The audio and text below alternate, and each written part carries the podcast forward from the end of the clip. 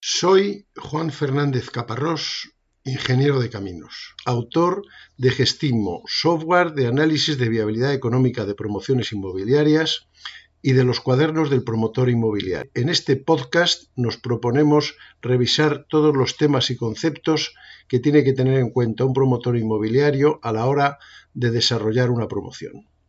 Comenzamos. ¿Qué más gastos tenemos que no sean financieros?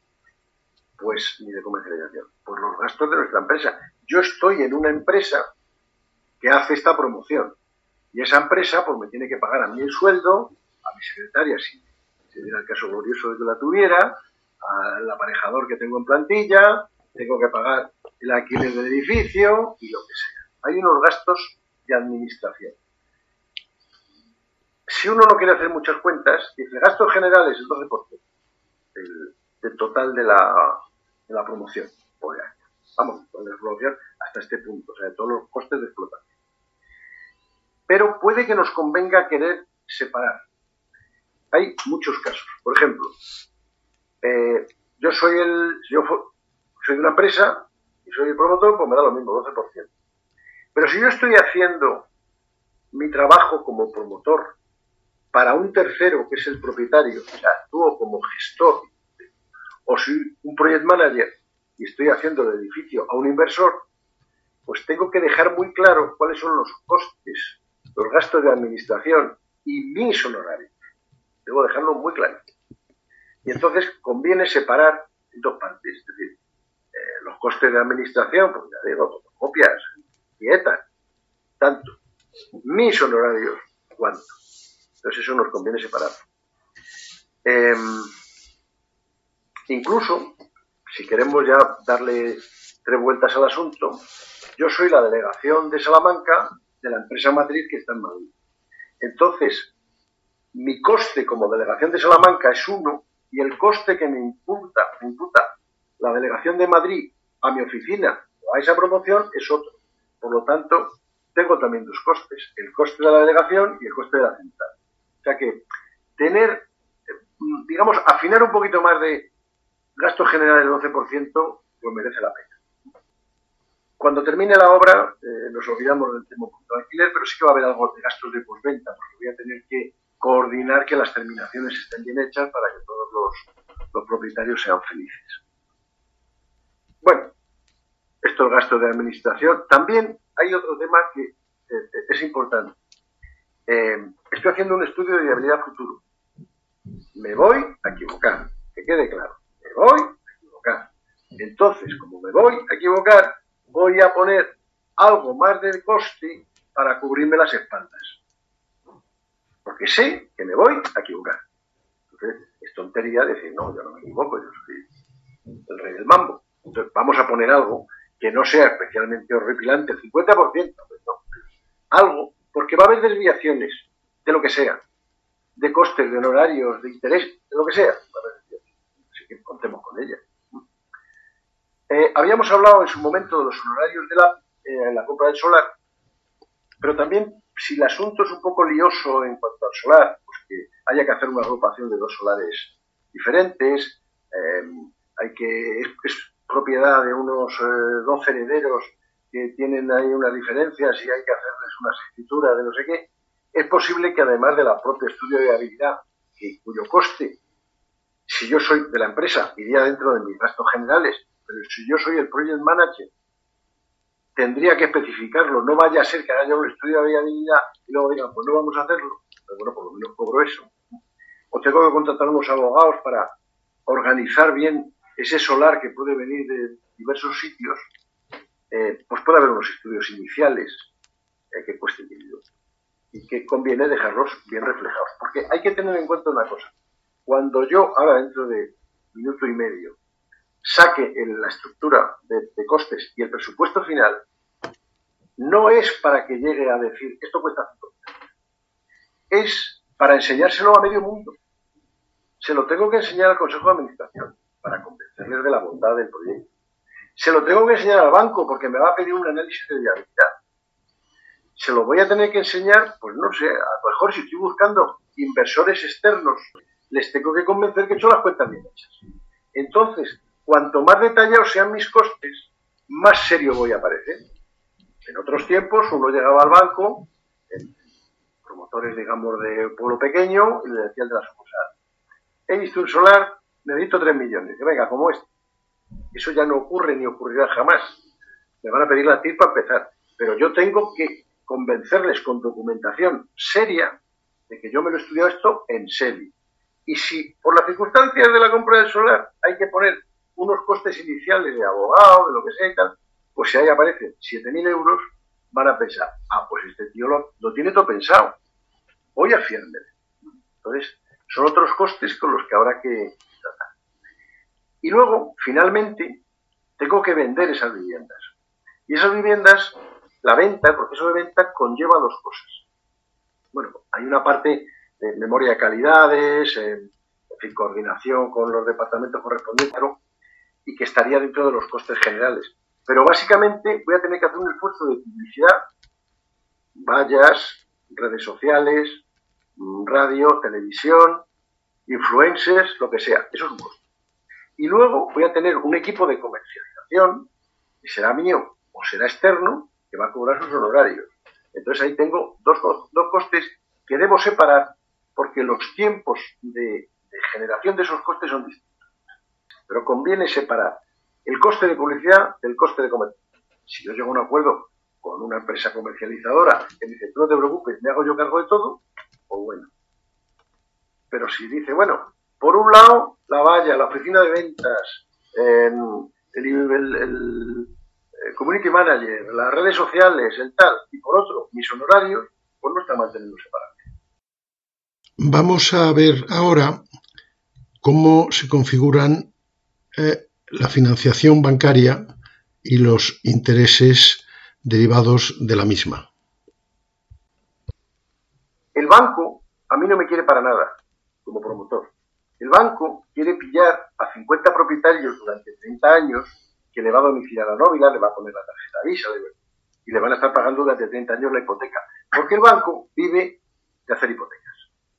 Entonces, al banco le interesa muy mucho tener controlados esos futuros compradores para irlos captando. Y esa hipoteca que a mí globalmente me va a dar de 4 millones de euros no es una hipoteca. Es un conjunto de 50 hipotecas, porque desde el primer minuto el banco va a decir, yo escrituro, o sea, yo doy hipoteca al tercero B de 137.415 y al cuarto A 141.216. Si uno coge una escritura de la hipoteca, la última página es un cuadro desglosado de cada una de las viviendas con su hipoteca. Porque el banco no quiere hipoteca para mí, quiere hipoteca para unos señores durante 30 años. Es, es por eso que es conveniente tener la división horizontal. Uno podría negociar al banco y decir, bueno, mira, dame la hipoteca a mí y antes de llegar al momento de las escrituras, yo hago la división horizontal una vez que haya pasado talito de la construcción, entonces las creo y tú esta hipoteca global que me da de 4 millones ya la distribuyes. Entonces, vamos a hablar un poquito de los gastos. hoy estamos hablando de gastos de la hipoteca. Lo primero es que mm, yo voy a ir a negociar al banco. O sea, voy a ir a pedir una hipoteca. Me da usted una hipoteca. Y yo dirán, pues voy a estudiarme.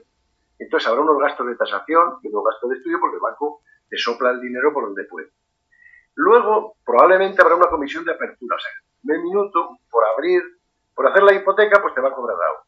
Y luego te va a obligar a otras cosas, probablemente seguros de incendios, comisiones diversas, que, disponibilidad, de, este, cancelación anticipada, etc. Y ahí va a haber unos gastos iniciales. Luego, cuando me la conceda, em, vamos a ir al notario. Y entonces, como ya hemos dicho, registro, hipoteca y actos jurídicos documentados. La ley actual dice que los actos jurídicos documentados de las hipotecas se tiene que hacer cargo el banco. Pues antes no era así, pero ahora sí. Pero el banco dice, vale, pues ahora te voy a cobrar ese, ese importe en la comisión de apertura, la sanción, el estudio. Es ilegal, pero es. Entonces, bueno, pues tendremos, dependiendo de cómo negociemos con el banco, pero vamos, ahí estamos bastante vendidos, tendremos que asumir ese costo. Aunque no vamos a tener una factura de, de la Comunidad de Madrid, porque esa la va a tener el banco, pero el banco no lo va a cobrar directamente pues a través de la gasto de estudio o de la comisión de apertura, o como se le ocurra, porque para eso no será, pero imaginación tienen un monto. Esos son gastos que ocurren al principio, en la Constitución. Luego tenemos los intereses de las hipotecas según se vaya devengando, eh, según vayamos pidiendo.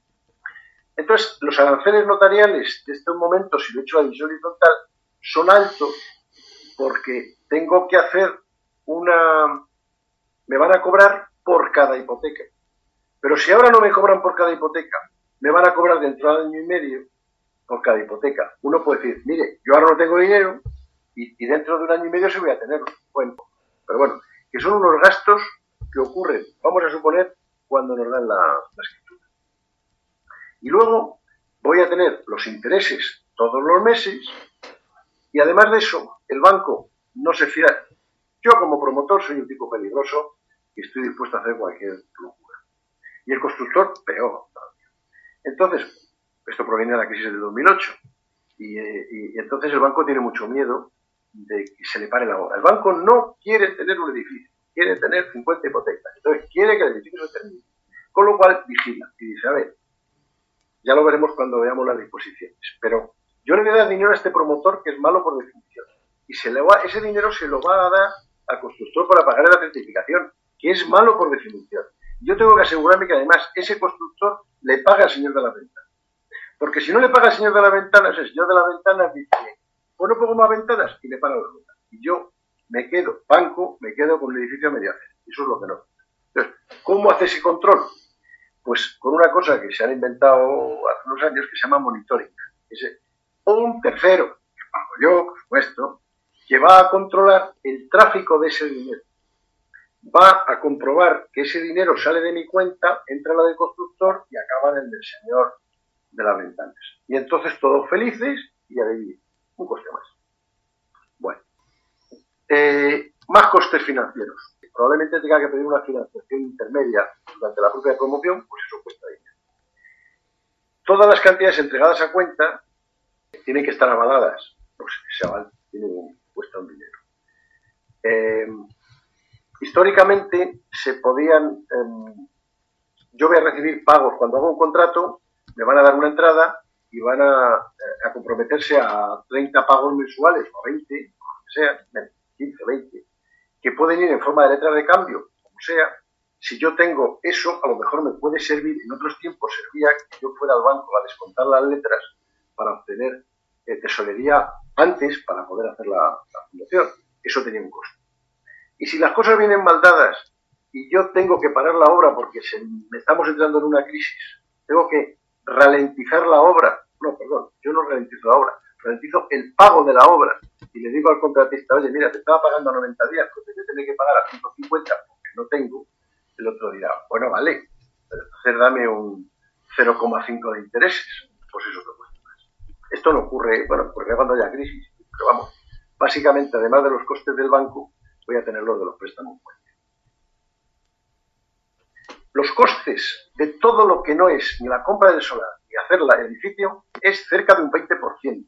Costes de la gestión del suelo, de los horarios, de la licencia, de los gastos financieros, de los gastos de comercialización, de los gastos generales. Un 20% es muchísimo. Y tenemos que tenerlo en cuenta.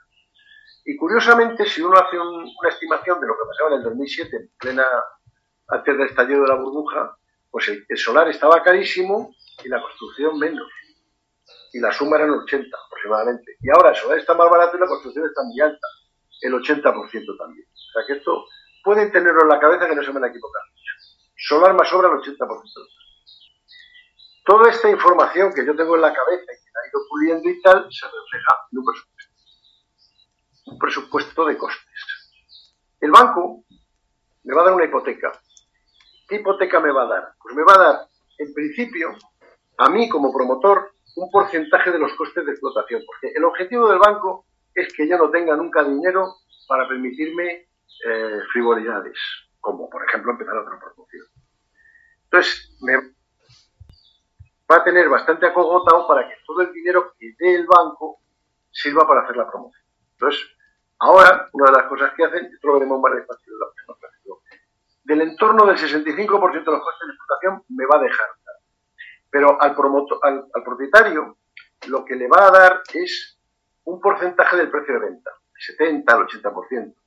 Lo cual quiere decir que, por un lado, eh, si le dan el 70% del precio de venta, el otro 30% lo tiene que poner el propietario, el futuro comprador, como entrada y letras hasta que se acabe la obra.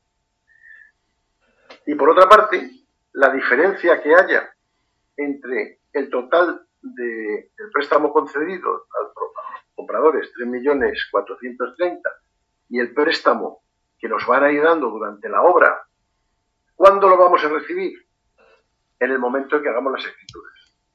Que resulta que el comprador no le gusta este, este banco porque le gusta más Bank Inter, bueno, pues tendrá que ir a negociar con Bank Inter para que el último día, cuando vayan al notario, pues diga, yo no me subrogo la hipoteca esta, ¿cuánto hay que dar? Tanto, aquí está. ¿De dónde ha salido? Pues al lado del señor de la Caixa, vamos a decir, el de Bank Inter, que en ese momento le da la transferencia. A nosotros, como promotores, nos es indiferente. Al banco le fastidia mucho, pero a nosotros nos es indiferente. Porque al final hemos recibido dinero para hacer la promoción. Y la diferencia entre eso, hemos recibido dinero para hacer la promoción, la entrada y las letras, y lo que falta en la hora del último día. Con lo cual, pues no nos importa demasiado desde el punto de vista numérico.